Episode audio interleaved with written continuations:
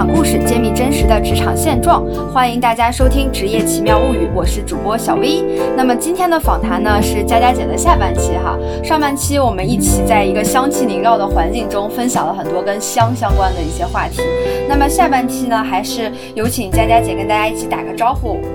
Hello，小薇好，咱们听友们好啊！虽然说我们是没有见面啊，但是们又听到了彼此。然后对我而言的话，还闻到了不一样的呃香气，是的嗯，还有茶的香味儿了哈。现在，好呀，我们下期的话有一个典型的工作一天，所以也是请佳佳姐分享一下，作为芳香师、调香师，你的一天是如何开启的？呃，我们今天只聊调香这一部分吧，嗯因为确实呃，芳疗的工作和调香还是有一些出入的，有一些不一样的地方。上一次有跟大家分享到，香气训练会是每天要去操作的，要去练习的，它就像是一个童子功一样啊，嗯是必须要去践行的一个事情。但是如果真正接到调香的一个案例或者是调香的任务的时候，就不是这样的一个操作流程了。我们可能先会跟甲方爸爸啊，去跟客户去沟通，他整个的主题啊，他要体现的元素是什么。我们嗯现在要先做元素的收集，元素的收集完了之后，我们要把整个香气要表达的意义，这个 slogan 给客户要提炼出来。嗯那么这就是这款香所要表达的设计语言之所在。然后我们会去匹配颜色和图案，去跟客户再一次的去确认嗯这是不是他想要的。那我们说，其实五感之间是有联觉的。对那香气也是这样。那你再去闻一个香气的时候，除了会有记忆以外，你脑子里面这个时候的画面、嗯颜色这些所有的这种感受都会被调动起来。那么我们说，当一切都已经准备就绪，信息确认无误了之后，这个时候就是到了我们实际操作的过程当中了啊。那我们说调香的过程就像是开 party，、嗯你已经知道了啊，你的甲方爸爸他要。组个局嗯，他想定了一个 party 主题是什么，你就要帮他想一想。哎呀，那这个 party 里面我要邀请哪个小姐姐来呢？啊，要邀请谁来参加呢那？OK，你就把这个名单罗列出来，我们嗯进行梳理。那么罗列出来只是仅仅是第一步啊，一定要有筛选。那么第二步就是一个筛选的一个过程。当罗列和筛选都已经操作完了，你知道今天晚上来自嘉宾都是哪几位之后，这个时候我们要定主嘉宾。那我们在调香的这个角度来讲，我们会称之为和弦，嗯一定要先做和弦的搭配。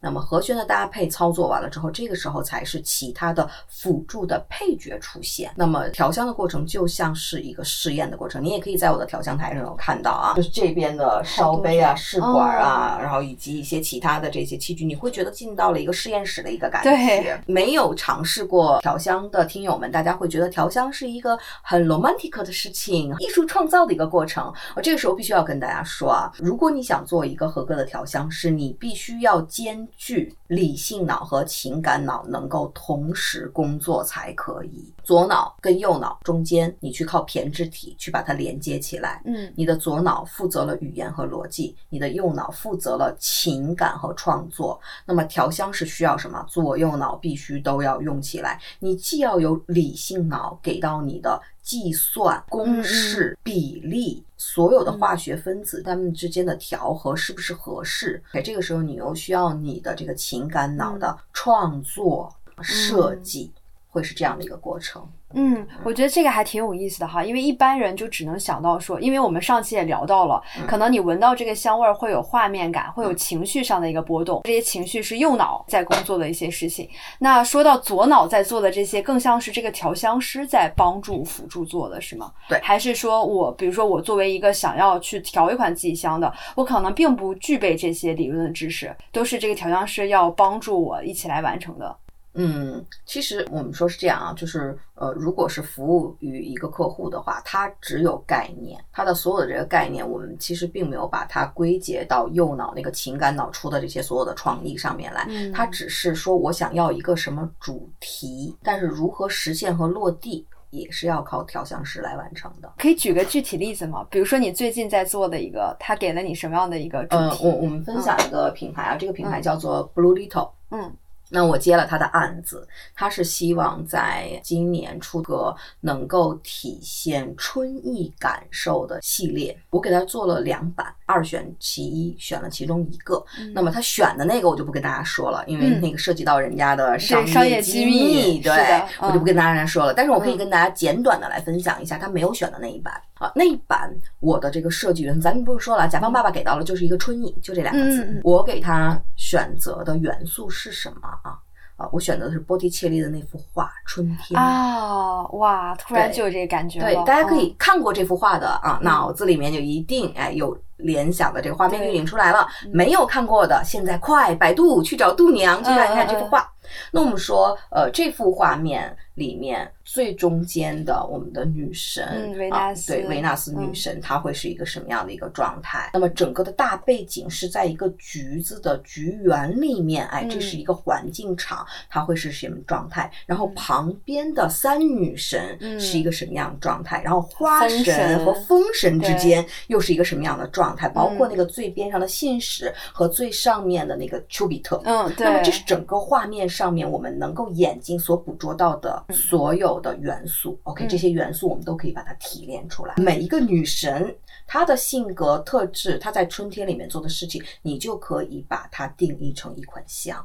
所以说，这些不同的人物在香味儿这面就是不同的层次，或者你加入不同的香味儿的元素，是吗？我做的不是一款香，我是做的一个系列的。对，这个系列可能有六到八个 SKU，那么就是去提炼出来里面足够的元素，每一个元素去找合适的香气去匹配它，嗯，就是这样的一个过程。哦，这个非常有意思哈，就是我突然，因为我看过那幅画嘛，所以你跟我讲完那个画的那个画面感和这个香味儿，可能就联系到了一起哈。那如果是比如说我我来找您做一款香，你一般会我们的这个就调香的过程会有什么样的一个？你看啊，首先我一定会跟你先来沟通啊，这款香你是自用还是送人，对吧？然后你的预算大概是多少？这样的话，我们去决定一下，到底是给你做天然香气，还是做。人工合成香气，就这是一个很关键的点，因为价格是这样子的，差距很大。差距很大，对，呃，而且要跟大家说一下，就是你现在在市面上买到的百分之九十九点九都是合成香料的香。当然，我们说一些大牌，它里面一定有天然香，一定是有的，这不用问。但是它不能做到百分之百都是天然香，它里面一定会有人工合成香料。现在目前为止，我知道的可以做到。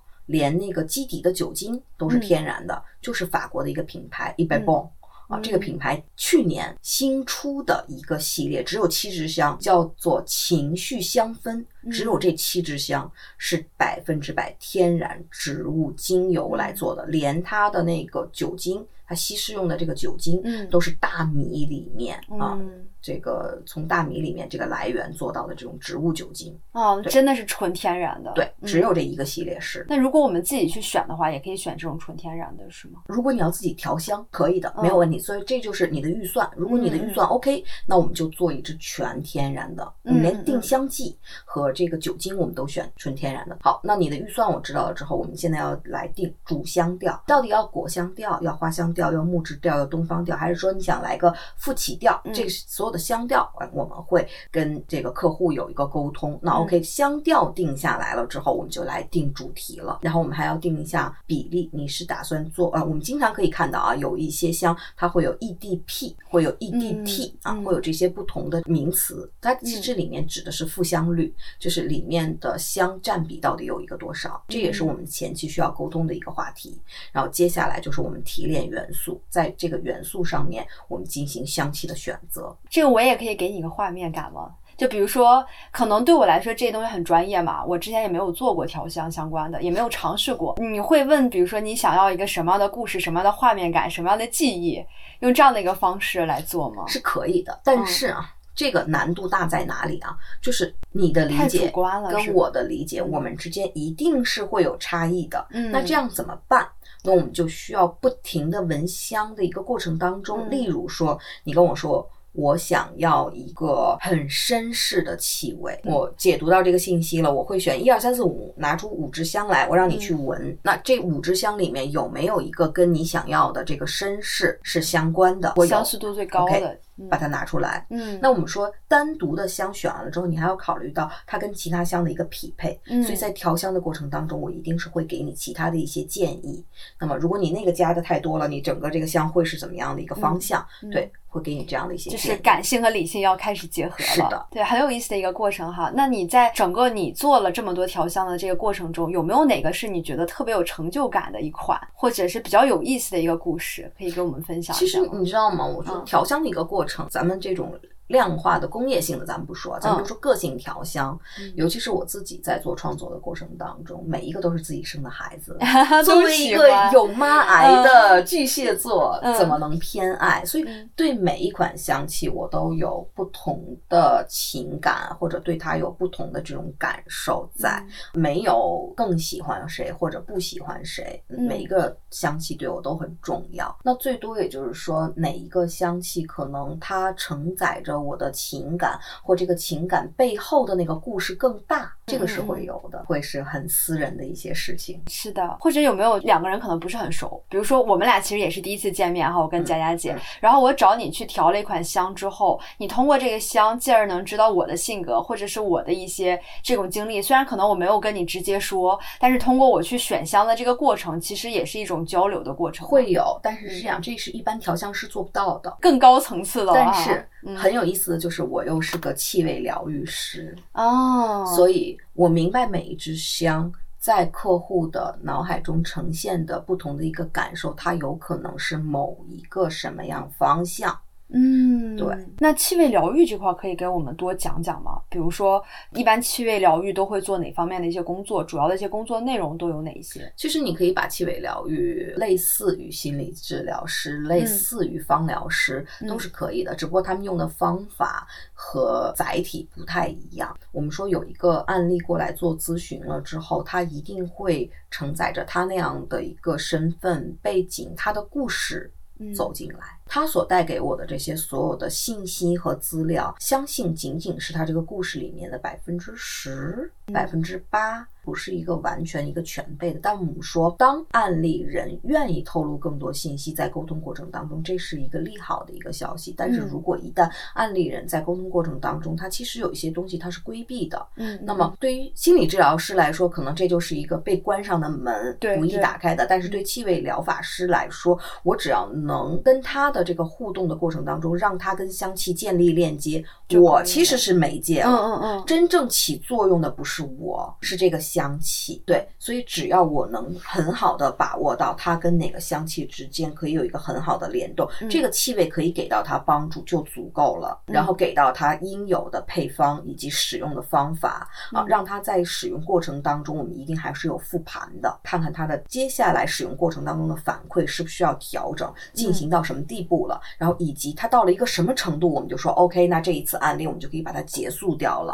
啊，嗯这个就嗯需要一个经验和一个实际过沟通过程当中的一个把握了。那气味疗愈也是会让他选不同的香吗？是的，气味疗愈就是靠。天然香气的文秀，我们这里面一定要强调，气味疗愈用到的全都是天然精油，必须是天然精油，绝对不会用化学的香精香料、啊，嗯。嗯是因为化学的香精香料它仅仅是在化学的这个芳香分子结构式上面跟这个天然的长得一样，但是它嗯。是没有生命力的。了解，所以我觉得这个整个的过程，不管是调香也好，还是说这个香味疗愈，其实香味一方面是媒介，一方面调香师或者这个疗愈师又成了媒介，就是一种这样相关的这样的会关系。是会是这样，嗯。就是其实我以前曾经考虑过要不要考这个心理咨询师啊，有考虑过这个点、啊，但是确实是你说呃你要承载的东西其实是会更多的，对。对方的这些所有扑面而来的信息，对，那我们说每一个人都是人，嗯。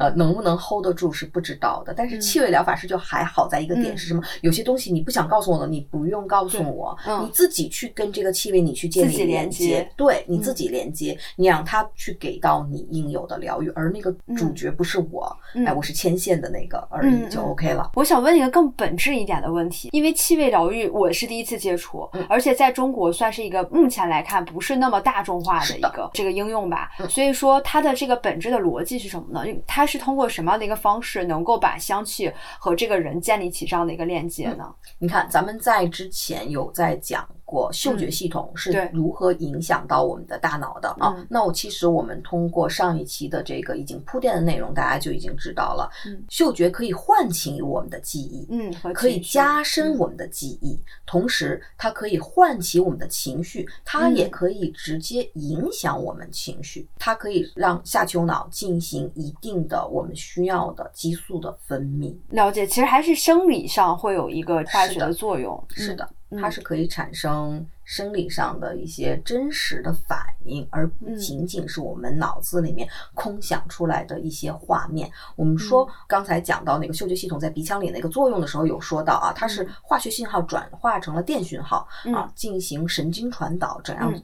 整个这样的一个过程，它其实在影响你情绪的时候，这个时候你身体里自身，你说我多巴胺分泌更多了，嗯或者其他 的分泌的更多了，是真实的可以实现的。所以其实我们刚才聊了两个方面嘛，调香也聊了，然嗯。后疗愈师这个方向也聊了，然后也简单说了一下，可能在中国现在这个市场上，更多的是听到调香师会比较多，芳香疗愈稍微相对来说没有那么多，所以其实也想问问佳佳姐，你对这个接下来可能会在中国市场上的一个发展方向，或者说目前的一个现状是什么样的？这两个工作呃，我们来再把它拆开了去看一下。我们现在就我个人而言啊，从调香师的角度来讲，我现在可以接触到的工作的内容一。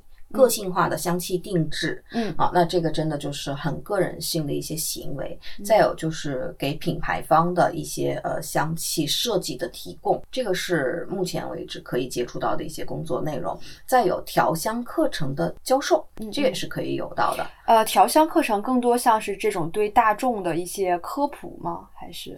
科普类型的课程，我现在其实做的并不是特别多，嗯因为我本身会在富威芳香学院里面去讲系统课里面的调香课。哦，就是专业方向，的。当然，嗯，面对的这个受众群体也是要来考芳疗师认证的这一部分人。嗯嗯那么这是调香师这个角度，另外一个角度呢，我们说就是芳疗师这个角度了。芳疗师角度这边，呃，我个人自己从事的更多的是跟培训的。那么，呃，落地一点的变成产品化的，那嗯我一直在践行一件事情，我要做一款具有香气疗愈效果的首饰。嗯，对对这是刚才我也看到，非常幸运哈，我有看到做的一个毕业设设计的一个作品哈。嗯嗯，现在还在跟这个首饰相结合做一些有在做，一直在做，只不过它首先，因为我们说芳疗就很小众。对啊，那么在芳疗领域里面，想做一个具有气味疗愈能力的一个首饰，一个芳香首饰，其实会更小众。好在我们呃小众的圈子里面嘛，嗯我们会有展会，每一年其实都会有。对，所以我所有新的每一年的新的作品，嗯我都会放到展会上去去曝光。对，嗯对持续的在做，虽然说并不是能做到怎么样的一个高度啊，但是我相信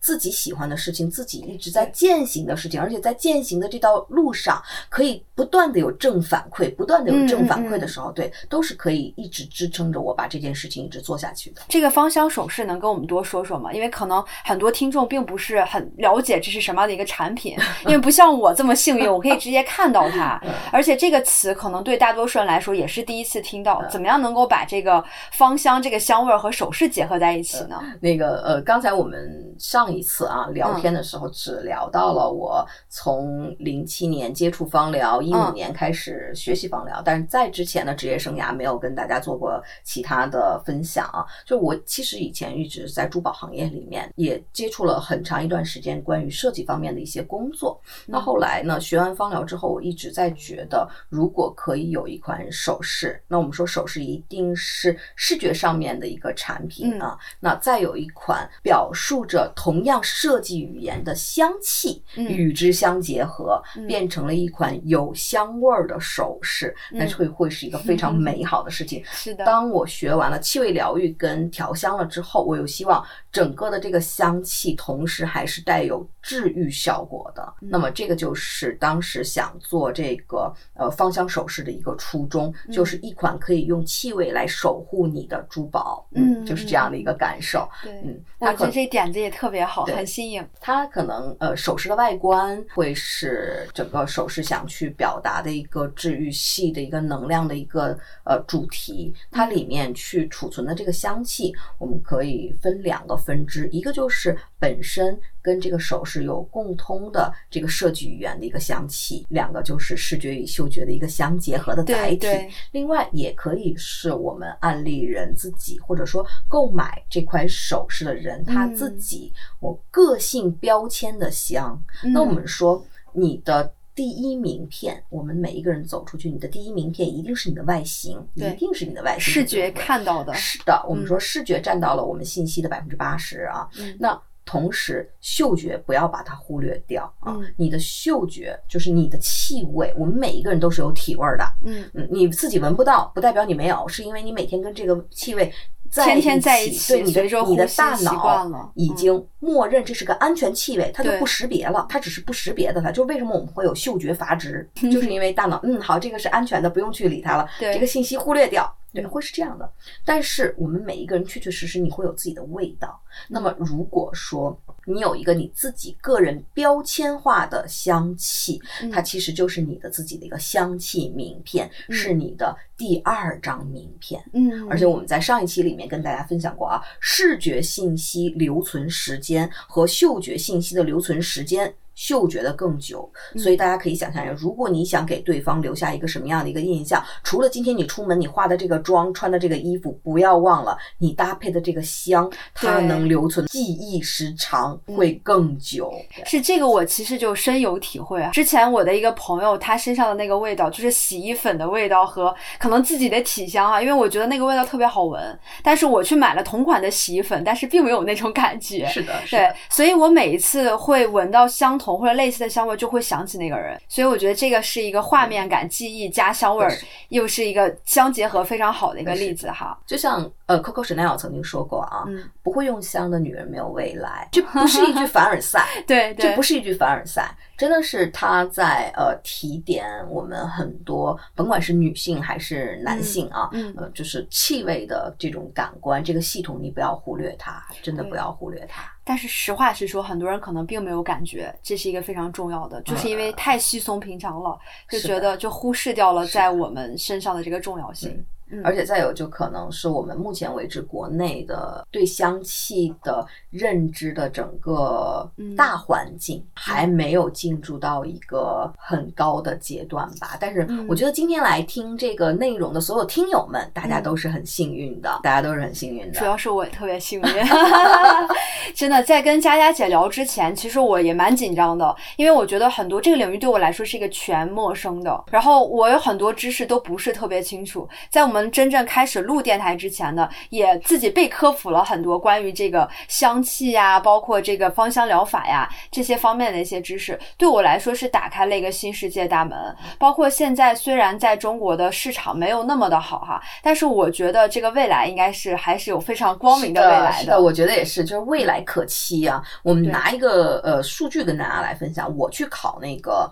爱妃的认证啊，就是嗯。初级入门的那个认证的时候，我们面授班只有十二个学生，嗯。然后全北京市那一年，嗯。就全呃不应该叫全北京市，要叫全全中国国，对，嗯全中国那一年去考试的那个人，嗯。当时应该是不超过两百个人，嗯。因为我们的考官要从英国飞过来，英国考官飞过来考，嗯嗯嗯，然后前几年仅仅北京一个学校一个校区两百多人考试，全国开设了三到五个考点。就说明这个市场大家是越来越多的人向上走的一个对对状态对。所以市场的状况是这样子的：如果很多人也想要像您一样成为一个调香师或者是芳香疗愈师的话，有没有什么建议给到他们？呃，首先一第一个就是你去选择这条路径时候，带你进门的人也好，这个机构也好。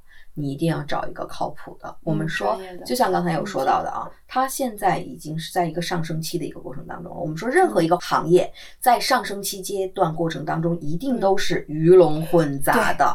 那对于小白来说，我们没有办法去分辨啊，到底谁好谁不好，对吧？那么这个时候就去多考评，嗯多去考评，看他以往那有多少学生是从这个学校毕业的，他的学校的通过率能有多少，然后这边的学校给到的学生的，除了说把课程交付完了以外，其他的还会不会有更多给到到学生的一些福祉或者一些帮助啊。另外，嗯咱们现在国内有国内的调香师。有国内的调香师，这就哦属于咱们那一批的那个职业改革完了之后，嗯固有的二级调香师、三级调香师取消了，嗯但是现在作为培训机构，他可以自己申请啊嗯，我来进行调香师认证的考取，有的。那学习的内容什么的是一样，也也不一样吧？我只能说跟 e c b 卡这边一定是不一样的，嗯还是有一定区别的。了解。但是如果说就是你说我没有那个资源，马上飞到台湾去，对吧？一下很多年的这个学习，我也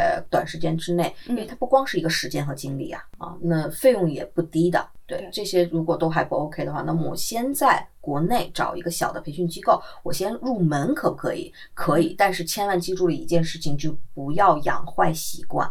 我们说大家都学过开车，嗯教练其实很喜欢新手小白，嗯是因为你怎么教他都会有。怕就怕那些自己摸过车、开过车，留下了好多习惯，然后你再去给他板，就会很麻烦。其实调香也是这样嗯啊。那你如果只是抱着一个试一试、看一看的一个态度，进了个门，大概其看了一下什么样子，OK，嗯千万不要被太多的习惯沾染啊，怕以后在职业生涯过程当中有些习惯你是掰不过来了就，或者一定要有这个空瓶子心态。啊，要放空的心态要有的。那谢谢佳佳姐跟我们分享了这么多哈，尤其是告诉我们，如果想要从事跟你一样的调香师或者芳香疗愈师的话，应该选择什么样的一个路径哈。那最后的话，再呃想问一个小小的问题，因为我听完之后我也很感兴趣嘛，你觉得什么样的人就比较推荐他，或者有什么样的能力的人比较适合做调香师呢？首先一第一个你要有时间，因为这个真的不是说我拿一年的时间、两年的时间我就可以实现了的一个事情。再有一个要足够的一个韧性，呃，在一个行业里面能够沉淀下来。接下来就是那个关键的，我们说。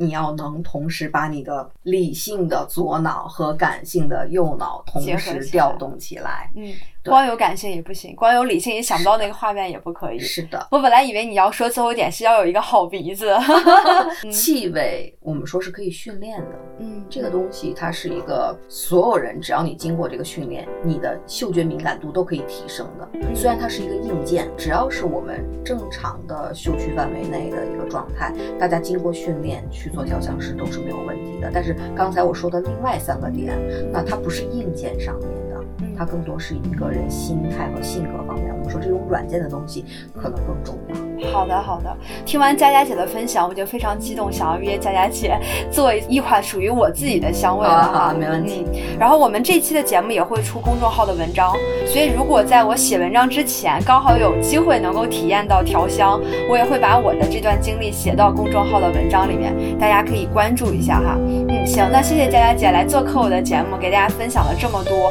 一个全新世界、全新领域的知识，谢谢，别客气，那大家拜拜。拜拜。